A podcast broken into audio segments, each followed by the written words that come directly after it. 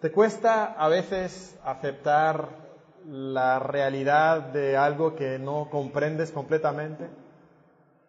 ¿Te cuesta quizás eh, aceptar algo que no has visto con tus propios ojos, que no has tocado con tus manos, que no has experimentado tú mismo? Eh, ¿Te cuesta eso? Si es así, es probable que tengas un problema, especialmente en esta área de tu vida, en el área espiritual. Y el problema que tenemos es que ninguno de nosotros ha tocado, ha palpado, ha visto a Jesucristo con, estos ojos, ¿verdad? La mayoría de nosotros, o bueno, mejor dicho, ninguno de nosotros, hemos tenido esa experiencia. Y entonces muchas veces nos cuesta aceptar algo que no hemos tocado, que no hemos visto, que no hemos experimentado eh, nosotros mismos. Nos ponemos a pensar en eso y, puede ser que entonces en nuestra fe tengamos dudas, que tengamos eh, cierta, cierta sensación de que, bueno, lo creo, pero, pero quizás no sé si es completamente cierto. Eh, incluso pudiéramos ir más allá y algunos de nosotros que estamos aquí tener dudas, pero muy profundas y, y ser quizás un poco escépticos. Pues la verdad creo que, no lo creo. No estoy seguro si realmente lo acepto. Y esa sería una experiencia normal. Y en un grupo de este tamaño seguramente hay personas que están sintiendo algo así, algo parecido. No sabes si es real o no. Y otra vez, para el cristianismo esto es básico porque en el pasaje que leímos hace un instante en Hebreos capítulo 11, el último versículo que nosotros leímos dice así, pero sin fe es imposible agradar a Dios. Porque es necesario que el que se acerca a Dios crea que le hay y que es galardonador de los que le buscan. Y entonces el inicio de la vida cristiana es la fe. Comienza por ahí, comienza con creer cosas que no hemos tocado, que no hemos visto con nuestras manos, eh, o visto con nuestros ojos, perdón. Y la pregunta entonces es esta, ¿qué tal la salud de tu fe? ¿Qué tal la salud de tu fe? ¿Tienes una fe fuerte? Si es una fe débil, estás lleno de inseguridad, de, preguntas acerca de la vida cristiana. Quizás estás aquí y realmente ni crees el cristianismo honestamente en lo profundo de tu corazón hay escepticismo. Y si es así, tengo buenas noticias para ti. Y las buenas noticias es que estamos iniciando el día de hoy un estudio sobre un libro de la Biblia que fue escrito precisamente para personas como usted. Personas que quizás tienen dudas, personas que quizás realmente ni creen y entonces vamos a iniciar un estudio de un libro que es tremendamente emocionante. Estoy hablando el día de hoy de iniciar un estudio del magnífico Evangelio de Juan. Realmente este libro es uno de los libros increíbles, sorprendentes, asombrosos de la palabra de Dios. Y está escrito precisamente para que nosotros podamos creer para que pueda fortalecer nuestra fe. Ahora vamos a hablar un poquito de este libro, de este Evangelio. Eh, se llama el Evangelio de Juan. ¿Por qué se llama el Evangelio de Juan? Bueno, precisamente por su autor. El autor de este libro es Juan el apóstol, Juan el apóstol, el seguidor de Jesucristo. Ahora, ¿qué sabemos acerca de Juan el apóstol? Bueno, si empezamos a cotejar todo lo que las escrituras nos dicen acerca de, eh, este autor, vamos a notar que era un pescador que vivía en Galilea, aparentemente venía de una de una familia bastante próspera, y esto lo sabemos porque su familia tenía empleados, tenía siervos. Recordamos que cuando Jesucristo le llama para ser su discípulo, él estaba en, ese, en, en la, el mar de Galilea con sus empleados y en las barcas remendando las redes. Y entonces él deja todo eso. Bastante impresionante, ¿no? Pensar en un hombre que, que deja eh, todo lo que es la vida próspera para seguir a Jesucristo. También sabemos que él era un hombre de una familia influyente, porque cuando Jesucristo, años después, está siendo probado y está siendo examinado por el sumo sacerdote, eh, él está, eh, Juan tiene acceso a la corte, de la casa de el sumo sacerdote, y esto no lo tendría cualquier persona. Entonces seguramente Juan viene de una familia que es bastante influyente. Otras cosas que podemos detectar es que probablemente, no podemos decir esto con 100% de seguridad, pero probablemente Juan es primo de Jesucristo, porque parece que Salomé es su madre, y Salomé es hermana de María, la madre de Jesucristo. Entonces es posible y probable incluso que este hombre fuera primo de Jesucristo. También sabemos que era parte del círculo íntimo de Jesucristo, junto con Pedro y su hermano Jacobo. Encontramos que él está dentro del grupo más cercano a Jesucristo y eso le permitió experimentar cosas que los demás discípulos no experimentaron. Por ejemplo, él fue uno de los tres que subió al monte de transfiguración y vio a Jesucristo revelado en gloria. Fue uno de los tres que vio cómo Jesucristo resucitaba a la hija de Jairo fue aquel que estuvo cerca de Jesucristo, incluso se le llama el discípulo amado. Fue el que se recostó sobre Jesucristo en la última cena, en la costumbre que tenían eh, los judíos. Entonces Jesucristo tiene una relación especial con este hombre. Más adelante se convertiría en el último de los apóstoles en morir sería pastor, sabemos, en la iglesia de, Éfeso por un tiempo. Luego sería exiliado a Patmos y ahí sería donde recibiría la revelación que nosotros conocemos como el Apocalipsis, el último de los libros del Nuevo Testamento. Y entonces encontramos que este hombre Juan es el autor de este libro. Algunas personas lo cuestionan pero no hay muy buena evidencia de por qué cuestionarlo. De hecho, tenemos una cita de un hombre que se llama Ireneo. Ireneo murió en el año 200 después de Jesucristo. ¿Ok? Entonces estamos muy cercanos al tiempo de Jesucristo. Ireneo fue discípulo de un hombre que se llama o se llamaba Policarpo. Policarpo nace en el año 70 después de Jesucristo, realmente unos cinco años después de que muere el apóstol Pablo, cuando Juan todavía tiene muchos años por delante, porque Juan no muere hasta mediados de los 90, quizás incluso llegando al año 100 después de Cristo. Y Policarpo fue seguidor de Juan, o sea, fue discípulo del apóstol Juan. Irineo, el discípulo de Policarpo, escribió lo siguiente, Juan, el discípulo del Señor, el que se reclinó sobre su pecho, publicó el Evangelio cuando residía en Éfeso, en Asia. Entonces tenemos una declaración muy, muy casi directa del apóstol Juan, afirmando que él fue realmente el escritor.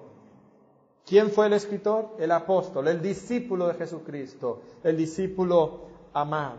Ahora, ¿cuándo lo escribió? Este libro fue escrito probablemente en la década de entre el, año 80 y 90 después de Cristo. Posiblemente Policarpo, al que acabamos de mencionar, estaba con Juan cuando él estaba escribiendo este Evangelio. Eh, si lo comparamos con otros libros del eh, apóstol Juan, pues probablemente él escribe con con mayor probabilidad este libro en los años 80, entre el 80 y el 85, en la primera parte de esa década. Y hay varias razones por suponer eso. Luego escribe sus epístolas alrededor del año 90 y el libro de Apocalipsis por ahí del 95. Es lo que nosotros eh, creemos. Pues no sabemos con certeza, pero más o menos. Debería ser algo así, una cronología como esta. Ahora, cuando pensamos un momento en por qué Juan en esta etapa de su, vida pudiera estar escribiendo este Evangelio? Pues nos lleva a pensar en algunas cosas interesantes, ¿no? Juan seguramente tenía mucho que hacer y ya existían tres evangelios. Entonces, ¿por qué Juan se toma el tiempo y hace el esfuerzo de escribir un libro que no solamente es algo extenso, pero que está cuidadosamente elaborado? ¿Por qué lo haría? Bueno, hay, hay varias razones. Seguramente quería comunicar un mensaje especial. Y entonces al examinar el libro, nosotros podemos quizás llegar a considerar cuáles son los temas importantes. Una de las maneras de considerar cuáles son estos temas importantes en el libro es viendo las palabras repetidas. De hecho, esta es una muy buena manera de estudiar la Biblia. Cuando estás estudiando la Biblia y quieres ver qué es importante en cierto pasaje o cierto libro, puedes ver qué palabras o qué temas repite el autor, toca de manera reiterada, porque es normal que nosotros siempre enfatizamos y repetimos lo que es importante. Entonces, cuando uno hace el estudio de algunos de los temas importantes en el libro de Juan, en el Evangelio de Juan, va a encontrar muchas cosas que son repetidas. De hecho, parece que el apóstol Juan repite los mismos temas vez tras vez. Pero esto nos va indicando qué es importante para Juan. Entonces podemos ver, por ejemplo, que para Juan él quería dar a conocer algo o quería que nosotros supiéramos algo, porque menciona estas palabras 131 veces menciona la palabra creer. Entonces no solamente quiere que creamos, pero quiere que nosotros, eh, perdón, que conozcamos, sino que creamos estas cosas. Menciona la palabra mundo en 78 ocasiones. Menciona la palabra vida en 47. Testificar. Pues las la menciona 47 veces. Palabra o logos, que es la palabra griega detrás de, de la palabra palabra, ¿verdad? Se menciona 45 veces. Se menciona juicio o juzgar 30 veces. Se menciona la palabra eterna 17 veces y siempre en combinación con la palabra vida, vida eterna. Entonces, cuando empezamos a observar todas estas cosas, podemos detectar que Juan quiere dar a conocer algo. Está testificando de ello. Quiere que el mundo lo sepa. Y no solamente que lo sepa, sino que lo crea verdaderamente. Y la palabra que está compartiendo tiene algo que ver con la vida eterna y evitar el juicio de Dios. Y entonces, ¿de qué se trata todo esto?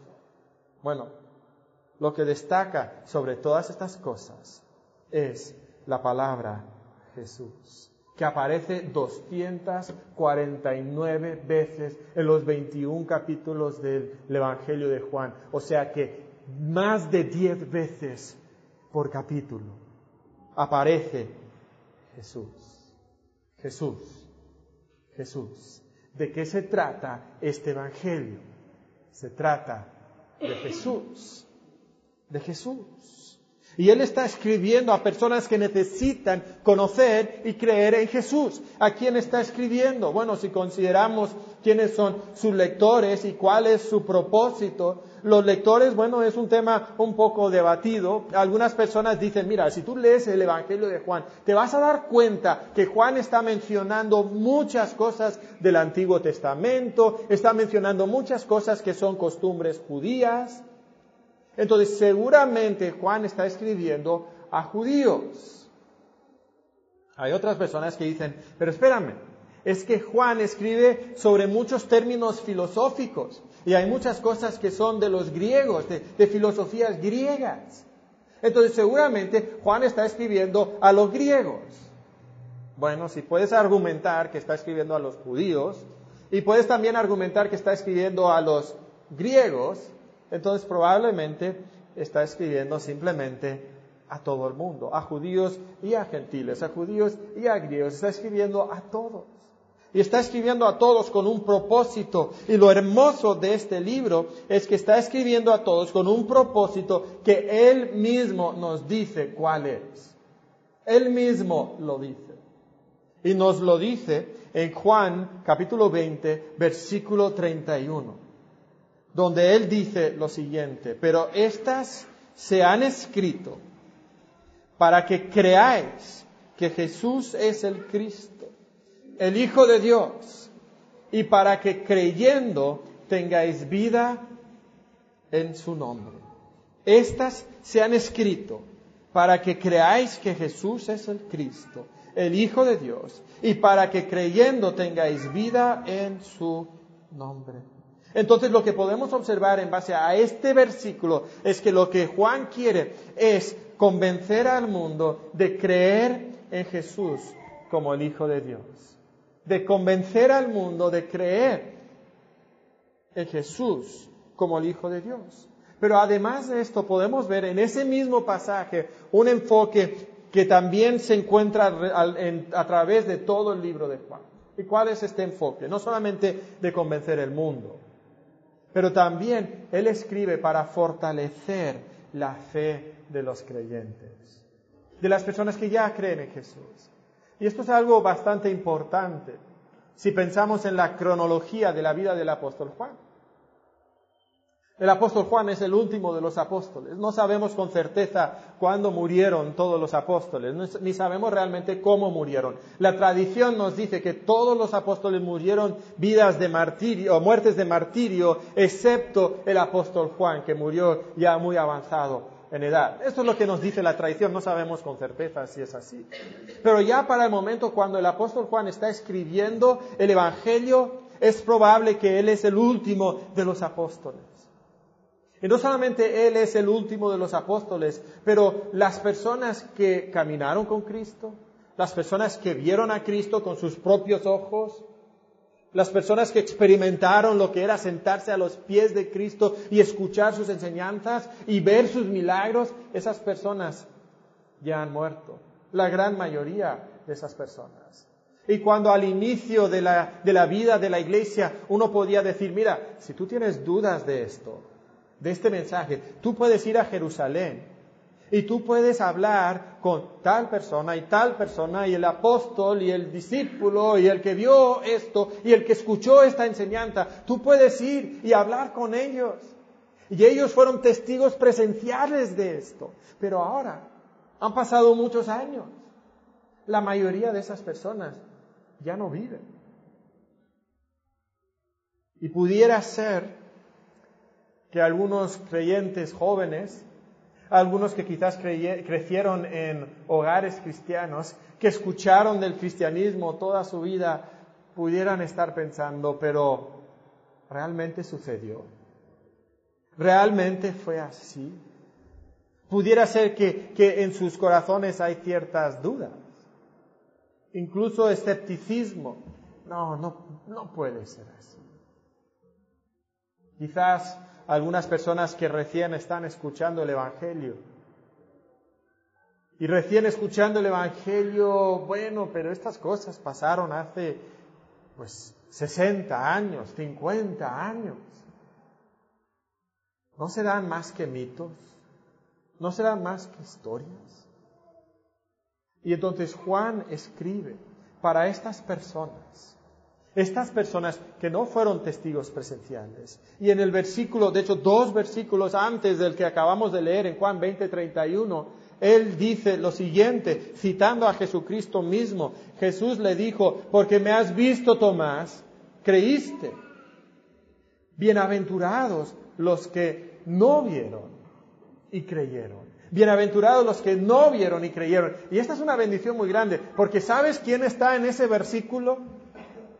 Todos nosotros, todos nosotros estamos en ese versículo. Todos nosotros tenemos una bendición especial. Porque estamos entre esas personas que no vimos, pero creímos. Creo que todos nosotros envidiaríamos a Tomás. ¿Verdad? Sí, tuvo sus dudas, pero pudo caminar con Cristo. Sí, tuvo sus luchas, pero, pero pudo ver las heridas de Jesucristo y así de esa manera tener fe. Pero Jesucristo te dice a ti y a mí que somos bienaventurados cuando nosotros creemos sin ver. Y de hecho, esa es la fe. Es la certeza de lo que no se ve. Esa es la fe. Y hay una bienaventuranza especial para nosotros.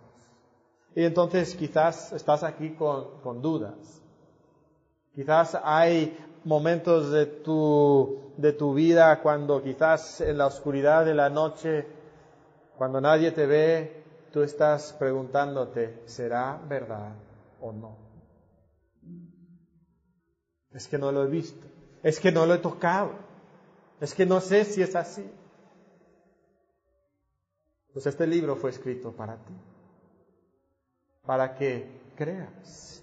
¿Cuál es el mensaje que nos da? El mensaje que nos da es simplemente cree en Jesús, el Mesías, que es el Hijo de Dios. Y creyendo en Él tendrás vida eterna. Creyendo en Él tendrás vida eterna. Eso sale directamente, prácticamente del versículo 31 de Juan 20. Ahí dice, cree que Jesús es el Cristo, esa es la palabra Mesías, ¿verdad? La palabra griega que traduce el hebreo Mesías. El Hijo de Dios.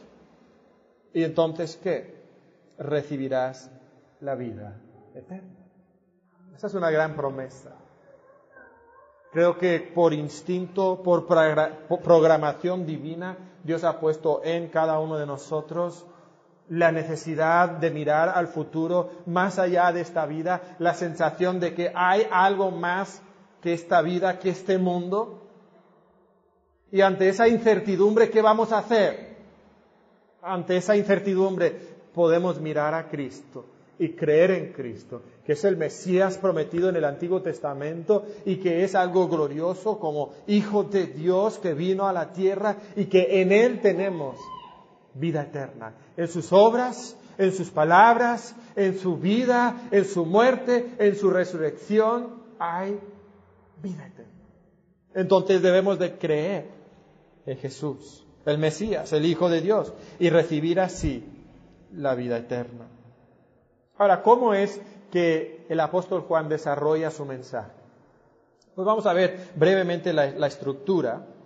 Y lo que vamos a encontrar es que a Juan le gustan los ciclos. Esto es verdad en Primera de Juan también. Eh, se encuentra también en Apocalipsis en ciertas partes. Y lo vemos aquí en, en el Evangelio de Juan también empieza con un prólogo en el capítulo 1 y luego de los capítulos 2 al 4 podemos ver un ciclo que se enfoca en la geografía y empieza en Caná de Galilea en el capítulo 2, luego va a Judea, luego va a Samaria en el capítulo 4 y luego termina el capítulo 4 y este primer ciclo otra vez en Caná de Galilea. Entonces vemos que, que como que hace un viajecito y el ciclo geográfico se centra en ese movimiento, en ese viaje. Luego de los capítulos 5 al 12 tenemos un ciclo que se enfoca en las fiestas de los judíos. Y lo que podemos ver es que en el capítulo 5 inicia con la fiesta de los judíos, que no sabemos con certeza si es la Pascua o la fiesta de tabernáculos, pero el capítulo 6 habla de la Pascua y el capítulo, los capítulos 7 al 10 suceden en la fiesta de tabernáculos los capítulos 10 y 11 en la fiesta de la dedicación y termina otra vez en los capítulos 11 y 12 en la Pascua. Entonces hay un ciclo que eh, Juan desarrolla en base a las fiestas que tienen los judíos. Luego en los, en los capítulos del 13 al 17 tenemos el ciclo de despedida. Y es aquí donde Jesucristo se despide de sus discípulos y prepara a sus discípulos para su ausencia. Y vamos a enfocarnos en eso en un segundito. Pero los capítulos 18 y 19 entonces son la pasión y muerte de Jesucristo y el epílogo tiene que ver con la resurrección de Jesucristo y sus apariciones después de haber resucitado. Y eso los encontramos en los versículos o los capítulos 20 al 21. Ahora déjame enfocarme brevemente en ese, ese ciclo de despedida. Porque lo que vamos a ver, y lo vamos a llamar un ciclo, porque es como, como un círculo concéntrico. En la primera parte podemos ver que Jesucristo demuestra un amor sacrificado cuando Él lava los pies de sus discípulos. ¿Se acuerdan de esa escena la noche antes de que Jesucristo fue entregado? Demuestra ese amor por ellos.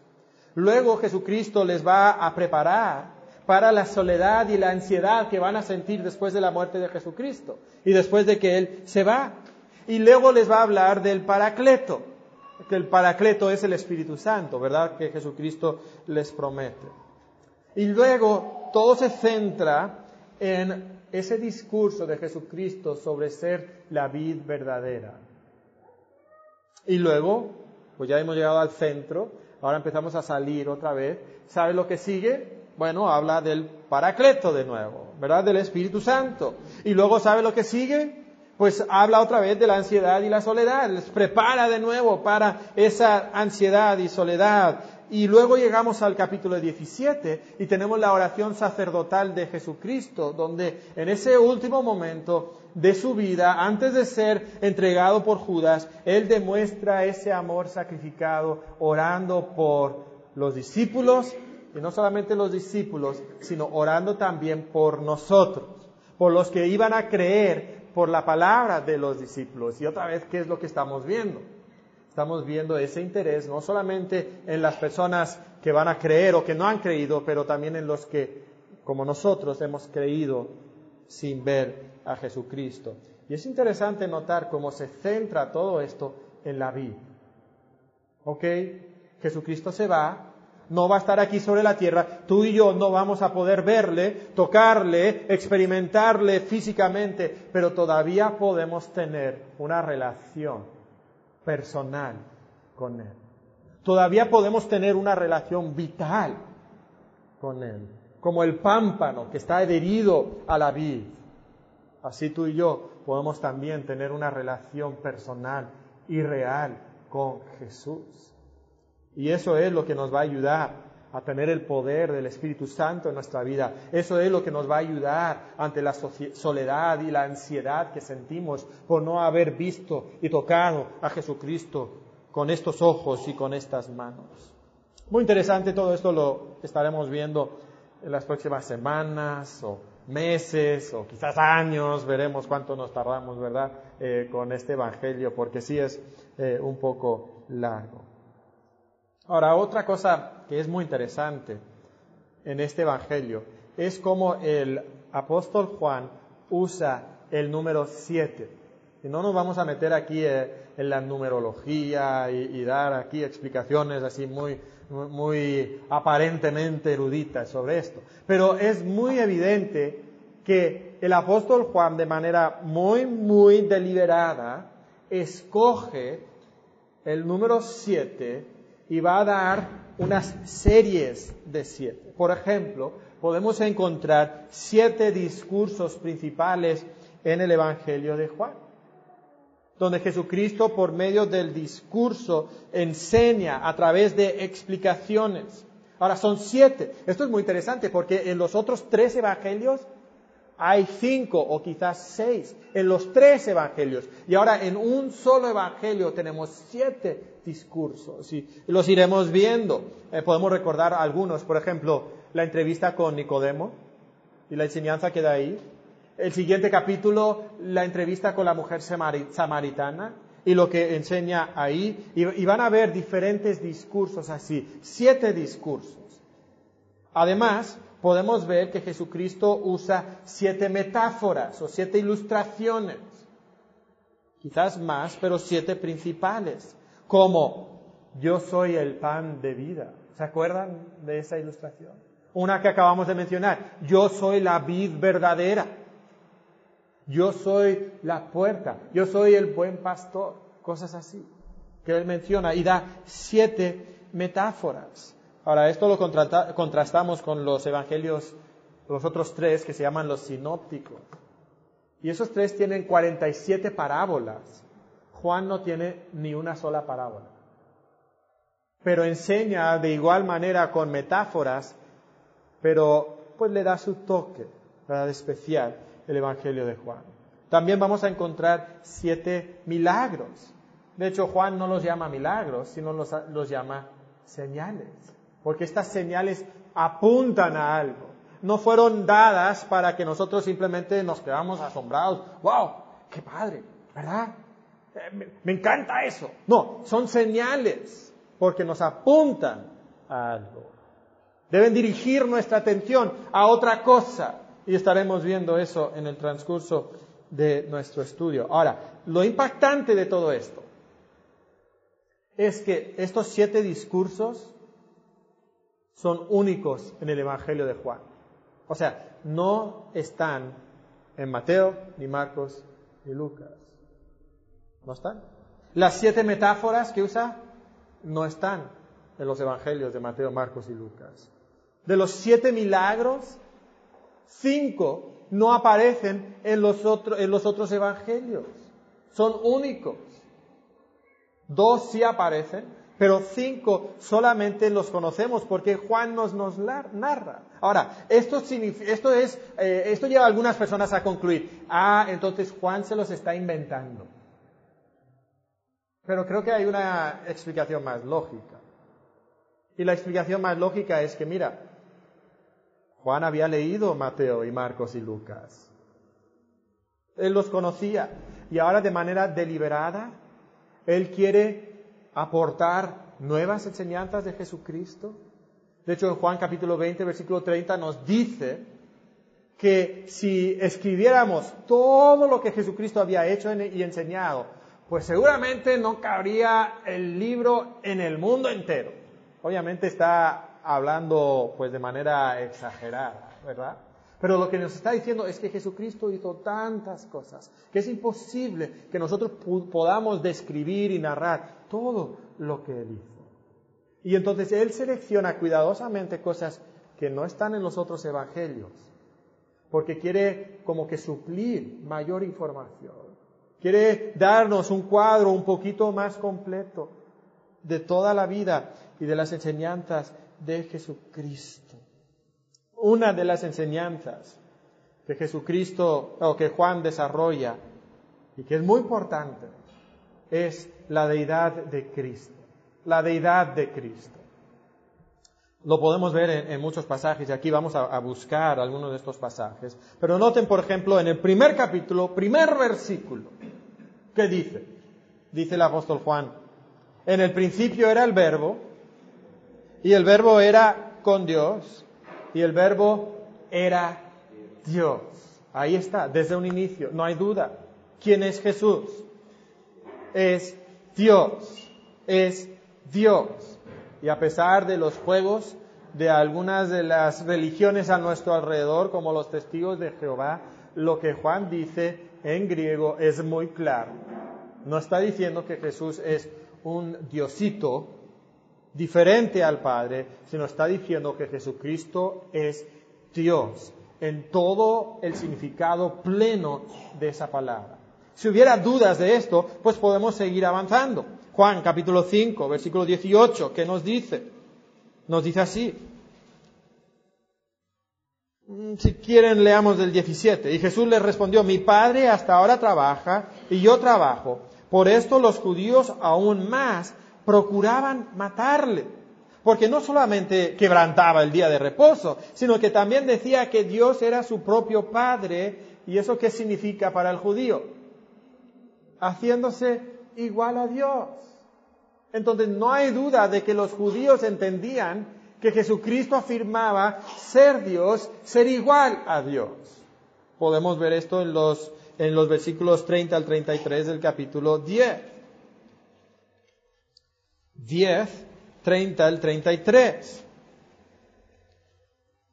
En el versículo 30 dice así, yo y el Padre uno somos. Y otra vez algunos nos dicen, bueno, eso lo que significa es que son uno en intención, que son uno en propósito. Bueno, así no lo entendían las personas a su alrededor porque no era lo que Jesucristo estaba diciendo. Él estaba diciendo, yo y el Padre, uno somos, como dice aquí, y los siguientes versículos lo indican. Entonces los judíos volvieron a tomar piedras para apedrearle. Jesús le respondió, muchas buenas obras os he mostrado de mi Padre, ¿por cuál de ellas me apedreáis? Le respondieron los judíos diciendo, por buena obra no te apedreamos, sino por la blasfemia, porque tú siendo hombre te haces Dios. Entonces no hay duda que los judíos entendieron correctamente que Jesucristo enseñaba que Él era Dios. Esto también lo podemos observar cuando Jesucristo usa una frase muy importante y es la frase yo soy, yo soy. Ahora, ¿de dónde viene esta frase y por qué es tan importante? Viene de Éxodo, capítulo 3, versículos 13 y 14. Ahí dijo Moisés a Dios, he aquí que yo llego a los hijos de Israel y les digo, el Dios de vuestros padres me ha enviado a vosotros. Si ellos me preguntaren, ¿cuál es su nombre? ¿Qué les responderé? Y respondió Dios a Moisés, yo soy el que soy. Yo soy el que soy. Y dijo, así dirás a los hijos de Israel, yo soy, me envió a vosotros. Entonces, yo soy es el nombre personal de Dios. O sea, Dios no se llama Dios. Podríamos decir que Dios es el título de Dios. El Señor de los ejércitos es un título para Dios. Pero si queremos saber cómo se llama Dios, su nombre es Yo soy. Su nombre es la, la palabra hebrea que está ahí, es la palabra Yahvé. O algunos lo leen como Jehová.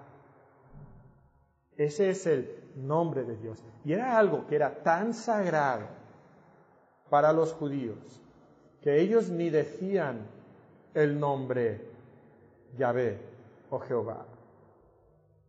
Con el paso del tiempo, ellos insertaban el nombre o el título Adonai, que significa Señor, y no leían la palabra, el nombre Yahvé, porque era muy sagrado. Y entonces Jesucristo llega y Él empieza a hablar, yo soy. Esta frase en griego se traduce como ego y mí y aparece muchas veces en el libro de Juan. Miremos algunas de estas ocasiones. Juan capítulo 8 versículos 58 y 59. Dice Jesús, de cierto, de cierto os digo, antes que Abraham fuese, yo soy. Ahora pudiéramos decir, ah, es que solamente estaba diciendo que él existía antes. No, no, no. ¿Cómo lo interpretan los judíos? Tomaron entonces piedras para arrojárselas. ¿Por qué? Porque esto para ellos era como blasfemia. Estaba diciendo el nombre de Jehová. Antes de Abraham, Yahvé. Más o menos es lo que está diciendo. ¿Cómo es posible? ¡Qué blasfemia! Le quieren arrojar las piedras. Mira en Juan 18, capítulo 18, versículos 5 y 6. Esta es la noche cuando Jesús viene o vienen para arrestarle. Y entonces cuando se van acercando le pregunta Jesús a estos hombres, ¿a quién buscáis? Le respondieron a Jesús Nazareno y Jesús les dijo, yo soy. Y estaba también con ellos Judas el que le entregaba. Pero noten esto, cuando les dijo, yo soy, ¿cuál fue su reacción? O sea, no, no dijeron, ah, qué bueno, venimos a arrestarte a ti. Eso sería lo más lógico. Pero cuando él dice, ¿a quién buscáis? Él dice, le dice Jesús Nazareno y dice, yo soy. Se echan para atrás y se caen a la tierra. Una reacción completamente inexplicable a menos que entendamos que Jesucristo estaba usando el nombre de Dios. Yo soy. Quizás el impacto de lo que estos hombres estaban a punto de hacer les llevó a caer a tierra. Hay otra ocasión muy interesante en Juan capítulo 6, versículo 20. Juan capítulo 6, versículo 20. Es la noche cuando Jesucristo anda sobre el mar, porque había una gran tormenta y, están a punto de, de ahogarse en el mar y Jesucristo viene caminando sobre el mar y mira lo que les dice en el versículo 20. Mas Él les dijo, yo soy, no temáis. Yo soy, no temáis. Ahora, esto es muy interesante. Cuando vamos a Isaías, tienen ahí el pasaje en la pantalla, vayamos a Isaías 43. Isaías 43. Un pasaje muy hermoso que muchos de nosotros conocemos. Dice así el versículo 43, o capítulo 43, versículo 1. Ahora así dice quién. ¿Quién es Jehová? ¿Qué es ese nombre? Yo soy. Ahora dice, yo soy, creador tuyo, oh Jacob, y formador tuyo, oh Israel.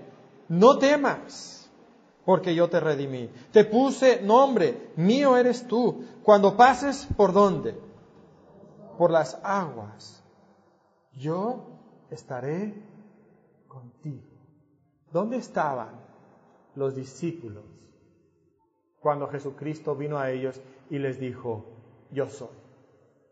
Estaban precisamente en las aguas. Y ahora viene Jesucristo y le preguntan, ¿quién eres? Y les dice, soy Jehová. Soy Jehová. Soy el yo soy. Y como Isaías dice, yo te digo, no temas. Cuando estés en las aguas, no temas. Yo estaré contigo. Esto es increíble, ¿no? Queda muy, muy claro que aquí nos está hablando de Jehová, que Él es realmente Jehová. Y esto sucede 24 veces en el libro de Juan. 24 veces Jesucristo dice, ego en mí. 24 veces Juan dice que Jesucristo afirmaba ser Jehová del Antiguo Testamento. Esto es impactante. Ahora, hay un tema más que queremos considerar y es el tema de la fe. La fe. ¿Se acuerdan que dijimos que la palabra fe aparece muchas veces, 98 veces? O, de, hecho, la palabra fe nunca aparece en el Evangelio de Juan. Siempre es el verbo, creer. Siempre es la acción. 98 veces aparece en el Evangelio de Juan. Impresionante. Más de cuatro veces por capítulo.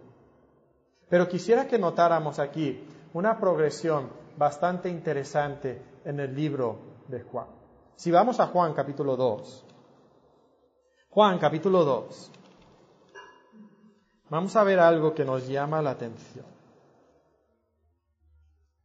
En los versículos 23 al 25 dice que estando en Jerusalén en la fiesta de la Pascua, muchos creyeron en su nombre viendo las señales que hacía. Y decimos, qué bueno, Jesús vino para que creyeran en su nombre y creyendo en su nombre que tengan vida eterna. Qué bueno, estos hombres creyeron en Él. Ay, pero aparece un problema. Siguiente versículo, pero Jesús mismo no se fiaba de ellos porque conocía a todos y no tenía necesidad de que nadie le diese testimonio del hombre, pues él sabía lo que había en el hombre. Es interesante. ¿Sabes literalmente lo que dice aquí este versículo, que estos hombres creían en Cristo, pero Jesús no creía en ellos. O sea, que estos hombres tenían una fe, una cierta clase de fe, pero Jesús no se fiaba de su confianza. O sea, que había algo defectuoso en la fe de estas personas. Decían creer, pero realmente no creían. Hay algo malo en su fe. Cuando pasamos a Juan capítulo 6, vemos aquí algo bastante triste. Juan capítulo 6, ¿qué ocurre al inicio de Juan capítulo 6? La alimentación de los cinco mil. Jesucristo toma cinco panes, dos peces y alimenta a cinco mil personas. A mil por bolillo. Bastante bien, ¿verdad? ¿Eso te hace algo espectacular, como que un milagro bastante grande? Yo, yo creo que sí, ¿verdad? Y en el versículo 14 nos dice que estos hombres vieron lo que Jesús había hecho y dijeron, este verdaderamente es el profeta que había de venir al mundo. Y lo que ellos entendían es que el profeta que eh, Moisés nos profetiza en Deuteronomio 18, vendría y traería la restauración. Muchos lo consideraban el Mesías y era el hijo de David entonces que vendría para derrotar a los romanos y restablecer el reino de Israel. Entonces ellos ven a Jesucristo y dicen, este es, este es, es el rey, vamos a hacerle rey y vamos a ir a luchar contra Roma. Esto es el objetivo que ellos tienen. Y entonces notamos en los versículos 28 al 30 que ellos vienen a Jesucristo el siguiente día y le preguntan, ¿qué debemos hacer para poner en práctica las obras de Dios? Ahora, déjame traducir lo que están diciendo. Lo que están diciendo es, oye, podemos entrar en tu ejército e ir a luchar contra Roma para restaurar el reino. Esa es la obra que ellos querían hacer. Ellos querían ser soldados para luchar contra sus enemigos y traer la gloria terrenal a Israel. Estaban diciendo, estamos listos. Tú nada más da la palabra y ahí vamos nosotros. Bueno, ¿qué es la obra que Dios quiere de nosotros? La respuesta que Jesucristo les da no es la que ellos querían escuchar. Respondió Jesús y les dijo, esta es la obra que creáis en el que Él ha enviado. ¿Eh? Cristo dice, deja al lado tu espada. De eso no se trata. Esto se trata de algo espiritual. Esto se trata de creer. Mm. Ah, sí. Bueno, entonces, ¿qué señal haces para que creamos en ti? Eso es lo que dicen en el versículo 30. ¿Qué señal pues haces tú para que veamos y te creamos? ¿Qué obras haces? Ah, espérame, espérame. El día de ayer comieron del pan cinco bolillos, cinco mil personas. No, no, no, no. A ver, haz un milagro aquí, porque si no, no vamos a creer en ti. Ahora, ¿quiénes son estas personas? Mira el versículo 60. Al oír las palabras de Jesucristo, muchos de sus discípulos dijeron, dura es esta palabra, ¿quién la puede oír? Y para el versículo 66 eh, nos dice que desde entonces muchos de sus discípulos volvieron atrás y ya no andaban con él. Estos eran discípulos de Cristo. Estos eran personas que decían, este es el profeta. Hay algo mal en su fe. Y cuando llegamos al capítulo 8, en el capítulo 8 encontramos otra ocasión todavía más increíble. En 8.30 tenemos esa frase, el versículo 30 dice, hablando él estas cosas que muchos creyeron en Él. Entonces ahí está nuestra frase. Pero Jesucristo aparentemente no cree todavía que cree. Porque en el versículo 31 dice, si vosotros permaneciereis en mi palabra, seréis verdaderamente mis discípulos y conoceréis la verdad y la verdad os hará libres. O sea, ellos creían y seguían a Jesucristo y Jesucristo dice, espérame, algo anda mal. Sigue el pasaje. Jesucristo hablando entonces con estos judíos. Mira el versículo 44. Vosotros sois de vuestro padre el diablo y los deseos de vuestro padre queréis hacer. Espérame, espérame, espérame, espérame. Estos son los hombres que creyeron en él. Pero, pero hay algo mal en su fe. Versículo 48, ya lo leemos, miren versículo 59, ¿cómo termina todo esto? Tomaron entonces piedras para arrojárselas. ¿Cómo termina esto? Con unas personas que decían creer en Cristo y al final del capítulo quieren apedrear a Cristo. Hermanos, eso nos lleva analizar un poco nuestra vida. Nos lleva a concluir que, que profesar la fe cristiana no es lo mismo que poseer la fe cristiana. Y que es posible tener algún tipo de fe en Jesucristo, algún tipo de creencia en Él, que no es una fe genuina y real en nuestra vida. Jesucristo mismo les dice en Juan capítulo 6 que le seguían, ¿por qué? Porque habían comido del pan, les gustaba el pan, por eso siguieron a Jesucristo, no porque tenían una fe real y genuina en Él. Y hoy día miles de personas siguen a Jesucristo porque quieren que, Jesucristo les haga millonarios, porque quieren eh, eh, decretar que van a ser ricos. Y esa clase de personas abandona a Jesucristo cuando Jesucristo no es la clase de Mesías que ellos desean. Cuando no se hacen millonarios, cuando no paran de sufrir, cuando lo que ellos decretaron no se cumple. Porque eso no es lo que Jesucristo vino a hacer. Jesucristo vino para dar vida, vida eterna. Y eso solamente se alcanza por medio de una fe genuina y real en Jesucristo. Y es por eso que el mensaje de este libro es, cree en Jesús el Mesías, el Hijo de Dios, y recibirás la vida eterna. No recibirás los millones, ni la casa grande, ni el Ferrari.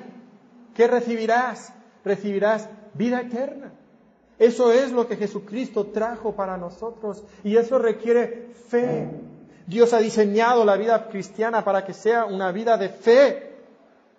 Que creamos aquello que no hemos tocado, que no hemos visto, que nuestras manos no han palpado pero creemos porque son realidades igual de ciertas que este púlpito que yo estoy tocando en este momento con mis manos. Estas son verdades, estas son realidades y tú y yo tenemos que creerlas para tener vida eterna. Y cuando llegamos entonces al final de, este resumen de este libro, realmente nos quedamos anonadados con la majestuosidad de este libro. Es un libro maravilloso. Los otros evangelistas en sus evangelios nos narran cosas increíbles también acerca de Cristo, pero, pero este evangelio tiene algo especial, algo hermoso. Mateo nos habla de Cristo como el Hijo de David, el Rey de Israel, y Marcos enfatiza la, humildad de Jesucristo. El médico Lucas se esfuerza por darnos una lectura ordenada, históricamente precisa, pues era un hombre científico y, quiere enseñarnos la humanidad real de Jesucristo que se identifica con todos nosotros. Pero Juan, lo que hace Juan es extraordinario, es algo que, que te quita el aliento, te deja pasmado enfatizando que no es solamente un hombre, no es solamente el hijo natural de David, sino que nos dice que Jesús es el pan de vida que descendió del cielo, que es la luz del mundo, que es la puerta a la salvación, que es el buen pastor que da su vida por las ovejas, que es la resurrección y la vida, que es el camino, la verdad y la vida, que Él es la vid verdadera. Nos dice que Jesús es aquel que transforma el agua en vino, que sana a larga distancia, que levanta paralíticos, que alimenta a cinco mil con cinco panes y dos peces, que literalmente camina sobre las aguas, que da vista a los ciegos y que da vida a los muertos. Él es todo lo que la humanidad necesita. ¿Cómo puede ser que todo esto se concentre en una sola persona? Porque con todo esto no hemos dicho la mejor parte. Juan nos revela que Jesús es el verbo preexistente, es el que estaba en el principio con Dios y que también es Dios. Nos dice que Jesús es el gran yo soy, el Jehová del Antiguo Testamento y aún así es el Cordero de Dios que quita el pecado del mundo. Por eso cree en Jesús, el Mesías, el Hijo de Dios y recibe entonces la vida eterna. Padre, gracias por un increíble y maravilloso Evangelio. Gracias por quién es Jesús. Gracias por esa revelación magnífica en este Evangelio que estamos estudiando. Y Padre, te pido que tú llenes nuestro corazón de un deseo de conocerte. Y que al estudiar este Evangelio nos llenemos también de un asombro que inspira fe. Que aunque no hayamos tocado o visto con nuestros ojos, que creamos las certezas que este Evangelio nos presenta. Padre, ayúdanos a creer. Fortalece la fe del débil y trae corazón, trae fe al corazón del incrédulo que pudiera estar entre nosotros. Es el nombre de Jesús, el gran yo soy, el buen pastor, el Cordero de Dios, que pedimos estas cosas. Amén.